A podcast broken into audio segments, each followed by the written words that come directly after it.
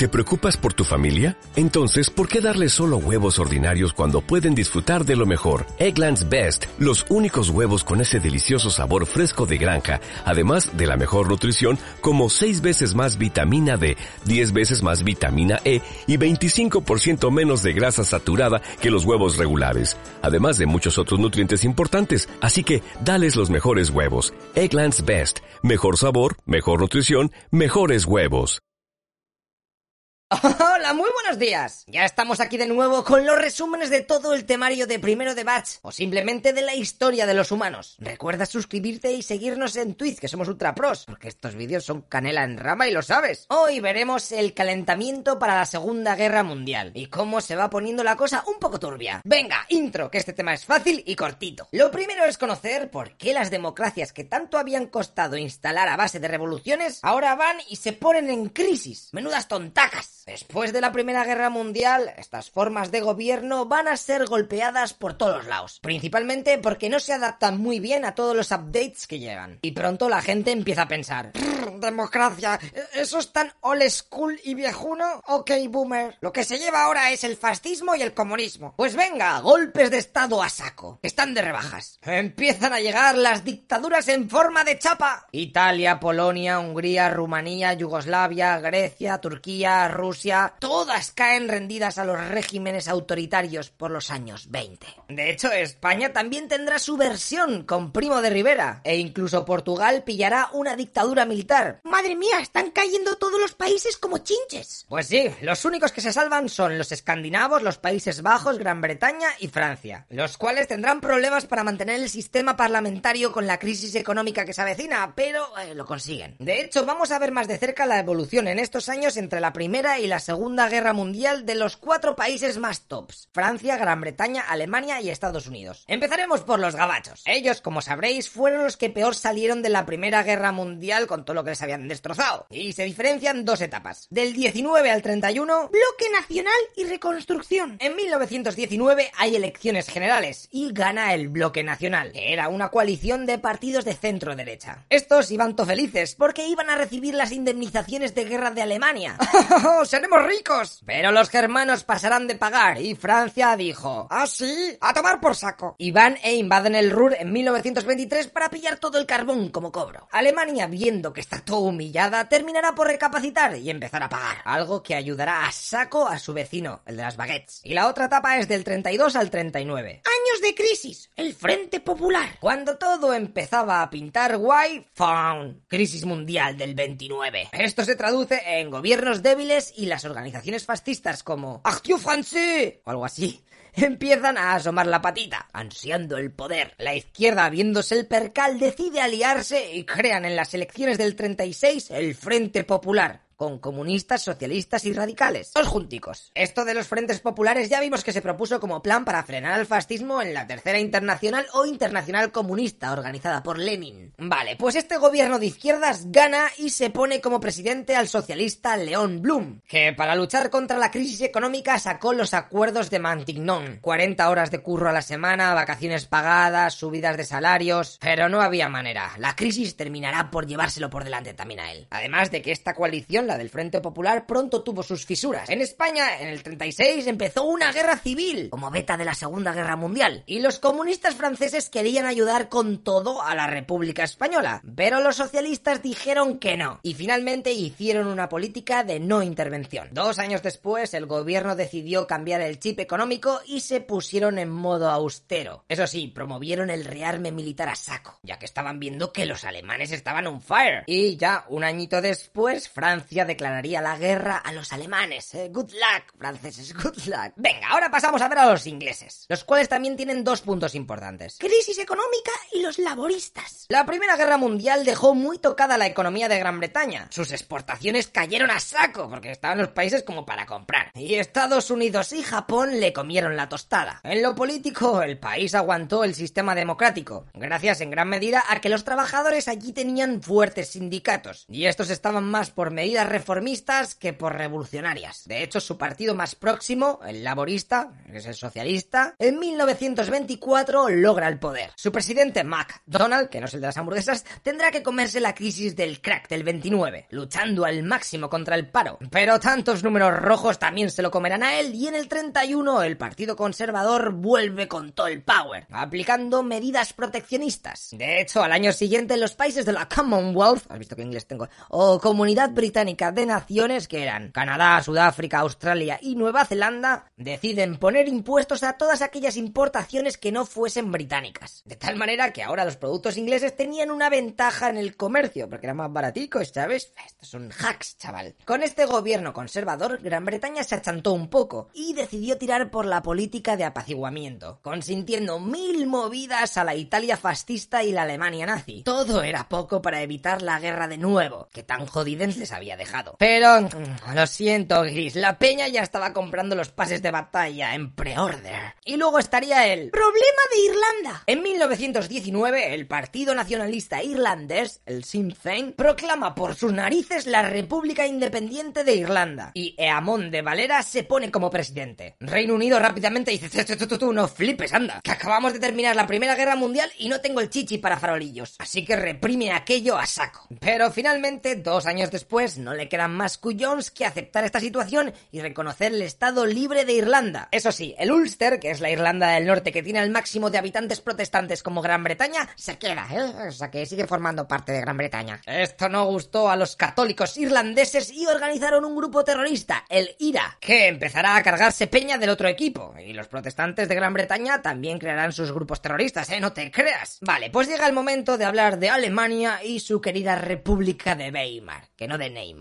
Y aquí hay como tres etapas principales. El 9 de noviembre de 1918, el Kaiser Guillermo II abdica y acto seguido se proclama la República. Frederick Ebert se pone de presidente y le toca comerse el marrón de firmar la paz y aceptar el Tratado de Versalles. Meses después, ya en el 19, se aprueba la constitución de este nuevo periodo democrático y como se firmó en la ciudad de Weimar, pues sale República de Weimar pa' tu body. Ten cuidado, eh, que a los pocos días este nuevo gobierno estuvo a puntico de irse a la mierda por culpa de la revuelta de los espartaquistas, en donde los comunistas alemanes intentaron copiar la estrategia de Lenin para conseguir un estado comunista. Pero el gobierno de Ebert reúne a excombatientes de la Primera Guerra Mundial y acaban con aquel intento de revolución. Venga, pues ahora con la cosa más calmada se hacen las elecciones y la coalición de los tres principales partidos gana. De hecho, ellos serán los encargados de redactar la constitución que te he dicho antes. Por lo que gracias a esta Carta Magna se configuraba el país de la siguiente manera. Alemania se convierte en un estado federal. Hay sufragio universal directo, el presidente en el poder durante siete años y demás cosas. Además de que tendrán dos cámaras, una Nikon y una Canon. Madre mía, soy tontísimo. Nada, venga, la de los diputados, es decir, el Reichstag y el Reichsrat, o Cámara Federal, que hará como una especie de Senado. Y ahora llegan los problemas de la República. Las consecuencias de la Primera Guerra Mundial obviamente fueron tojevis. El Tratado de Versalles les quitaba saco de territorios, además de que les obligaba a pagar una indemnización de guerra totalmente desorbitada, por lo que la inflación se dispara. Y atento, porque el marco alemán se cambia a 4,2 billones de dólares. Me imagino a un estadounidense haciendo turismo ahí en Berlín. Hola, venía a cambiar este billete de 100 dólares. Sí, claro, sin problema. Pues toma 400 billones de marcos alemanes ahí en tu puta cara. Espero que vengas con una carretilla, porque si no... Francia además ocupa el Ruhr porque no le pagan. Bueno, bueno, aquello es un desastre. Así que se producen varios intentos de golpe de Estado, tanto de la extrema izquierda, con los comunistas de Sajonia, como de la extrema derecha, con el Putsch de Múnich, en donde Hitler y varios de sus miembros del partido intentarán hacerse con el poder de esta ciudad para luego expandirse y derrocar a la República. También te digo que este golpe de Estado empezó en una cervecería, así que no tiene muchos atisbos de que salga bien. Fíjate que en la intentona hirieron de bala a Hernán Göring en el muslo y casi la palma. Luego, en futuros temas, le conoceremos como el jefazo de la Fuerza Aérea Alemana, la Luftwaffe. Época de los nazis. Y a Hitler también casi se lo cargan, se salvó por los pelos. Pero bueno, como les había salido mal, pues venga, todos a la cárcel. Aquí es cuando Hitler, estando preso, escribiría el Mein Kampf, que luego, como bien sabrás, evolucionará al Minecraft. Después de esto llega la etapa en donde la república se consolida. Hay una gran recuperación económica en el país y la gente es feliz. Se crea una nueva moneda porque el marco alemán valía menos que el propio papel en el que estaba impreso, así que ese nuevo Reichsmark pondrá fin a la hiperinflación. Además, se llega a un acuerdo con los franceses para pagar las indemnizaciones. El plan Daves o Dawes o D-A-W-E-S, ¿vale? que fue algo que medio creó Estados Unidos y es la pera. Venga, te comento de qué trata. Atento porque vas a flipar. Los bancos de Estados Unidos prestan dinero a Alemania. Esta paga las deudas de guerra a ingleses, franceses y belgas. Y luego estos usaban ese dinero para pagar sus propias deudas a Estados Unidos. Por no hablar de que Alemania aumentaba su saldo negativo con los yankees por los intereses y todo eso. Y cada vez tendrían que pagar más. Así que es un win-win en toda regla para Estados Unidos. Bueno, si lo piensas, en verdad es lo que hacen los bancos, pero bueno. Lo importante es que ellos están todos contentos. Así que vamos a dejarles un rato que sean felices porque no les queda nada para que entren en una crisis de la hostia. Alemania además empieza a recibir capital extranjero y tiene una gran prosperidad industrial. El presidente entonces Ebert en esa se muere y le sustituye un héroe de la Primera Guerra Mundial, Hindenburg. Seguro que te suena porque luego harían un Zeppelin con su nombre. Y la verdad es que acabó on fire. Que por cierto, no sé si lo sabías, pero este tipo de medios de transporte era todo high class, ¿eh? Mira cómo eran por dentro sus cabinas. Date cuenta que el Zeppelin Hindenburg era casi tan largo como el Titanic. 245 metrazos de largo. Venga, pues siguiendo con Alemania, cuatro años después de que suba al poder Hindenburg, ¡zasca! Se saca el DLC del crack de Wall Street con nuevas misiones como ¿A tomar por saco la prosperidad y el buen rollo? o Los americanos retiran todas las inversiones en Europa. Apañaoslas solos. Empresas, bancos, bueno, todo cierra a puñados. El paro aumentó al máximo. Buah, la crisis era demencial. Este descontento de la población viene de perlas para entender el ascenso del partido nazi. En 1932 se reelige a Hindenburg como presidente, pero a muy corta distancia se queda Hitler. La inestabilidad es tan grande que Hindenburg encarga a Hitler que forme el gobierno.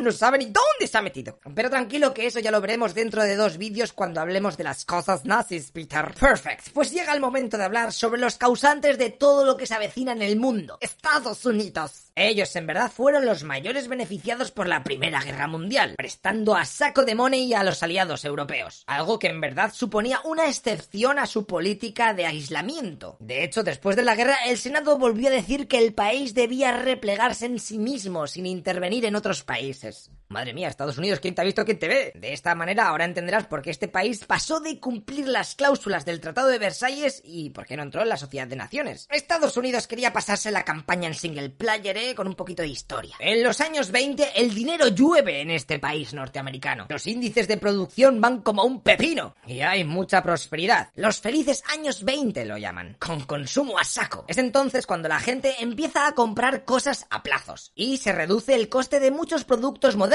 como los automóviles, algo que vendrá acompañado por el americanismo, con el eslogan América para los americanos. Así que se restringe la inmigración y reaparecen movimientos nacionalistas y racistas como el Ku Klux Klan, to hater de los negros. Pero eso no es todo, porque a los gobiernos les da por el puritanismo. Y aquí es cuando seguro que te suena la ley seca, porque se prohíbe fabricar o vender bebidas alcohólicas. Sí, claro, me vas a prohibir el botellón. El resultado fue contrabando a saco y aparecen los grandes gángsters, como Al Capone. En lo económico, los republicanos dejan gran libertad a las empresas. El mejor gobierno es el que menos gobierna. Claro, todo es de color de rosas hasta que llega la crisis financiera de 1929. ¡Toda la mierda! Quiebran empresas a cholón, el paro por las nubes. ¡Buah! Del cielo al infierno en un momentico. Tranquilo que en el próximo vídeo te explico cómo pasó todo esto. Con las elecciones del 32 hay cambio de bando. Ahora ganan los demócratas de Roosevelt, que instalarían el New Deal. O lo que es lo mismo, un pack de medidas económicas y sociales para luchar contra la crisis. Algo que, fíjate tú por dónde, funcionó al pelocho. Genial. Ahora toca ver cómo fueron las relaciones internacionales durante este periodo de entreguerras y acabamos con el vídeo.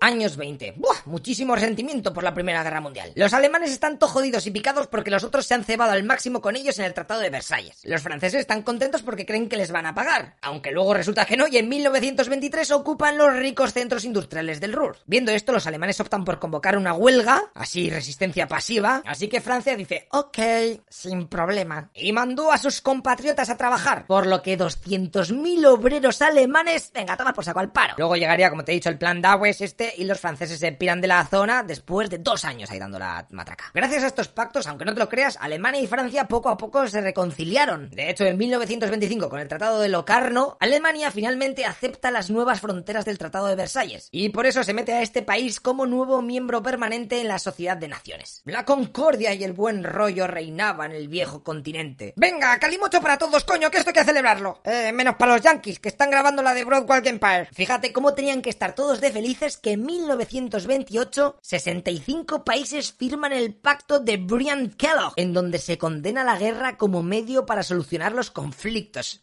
Paz, hermanos, peace and love. Todo iba viento en popa. Los países aumentaban su producción y la economía estaba poniéndose tomazada. Hasta que, ding dong, apareció la crisis del 29. Y ahí, amigo, cada uno se puso en modo sálvese quien pueda. El comercio y la cooperación se paran y el calimocho deja de servirse. La cosa poco a poco se va poniendo fea. Y a partir de 1932, la peña se va preparando porque en 7 años sale la nueva Play con su Battlefield y el nuevo Call of Duty. Japón que va a su bola con el gorrocóptero invade Manchuria, que era un cacho de China. Es ahí cuando la Sociedad de Naciones dice, pero ¿qué haces, tío? Eso no vale, está loquísimo. Pero en el fondo no hacen nada y a Japón se la pela tanto que en 1933 se pira de la organización, la cual está muy moribunda. La crisis económica hace que los países se dejen de pagar las deudas, así que Francia y el resto de aliados de la Primera Guerra Mundial dicen a Estados Unidos, oye tú, te vas a reír, ¿te acuerdas de los 10 pavos que me dejaste el otro día para ganar una guerra o no sé qué? Pues tío, me ha surgido una movida, vaya liada. Y acto seguido cuelgan y le bloquean en el WhatsApp. Estados Unidos, viendo el percal de que nadie le paga sus deudas, decide distanciarse de lo que ocurra en Europa. está tópica. Y para terminar la fiesta, en 1932 se lleva a cabo la Confederación de Desarme, en donde Alemania se pone firme. Recuerda que después de la Primera Guerra Mundial habían obligado a Alemania a casi no tener ejército ni armamento. Así que dice... A ver, demás países, escuchadme seriamente. Os doy dos opciones. O el resto de las naciones también os desarmáis a saco, o me dejáis a mí armarme, porque esto es un cachondeo. No voy a ser el más pringado de la partida todo el rato a cuchillo, ¿sabes? Por ahí no paso que es un rollo. Eh, pues no sabemos qué decirte, tío. Mira, me da igual, yo me piro. Pues venga, Alemania se sale de la conferencia y en octubre del 33, ya con Hitler in the power, se sale también de la Sociedad de Naciones. ¡Venga, que empiece la carrera armamentística! ¡Panzers como churros! Y chavales, esto ya estaría como veis. Hemos dejado el server bastante calentito y todo por culpa de una maldita crisis financiera. Pero tanto fue? ¿Puede volver a pasar? Si quieres enterarte de cómo fue aquello por si ocurre algo parecido ahora mismo, así estos años, te espero en el próximo tema. El vídeo 9, la crisis económica del 29. Venga, un tema para ella sola, para que no se queje. Nos vemos. Hasta luego, locapixas.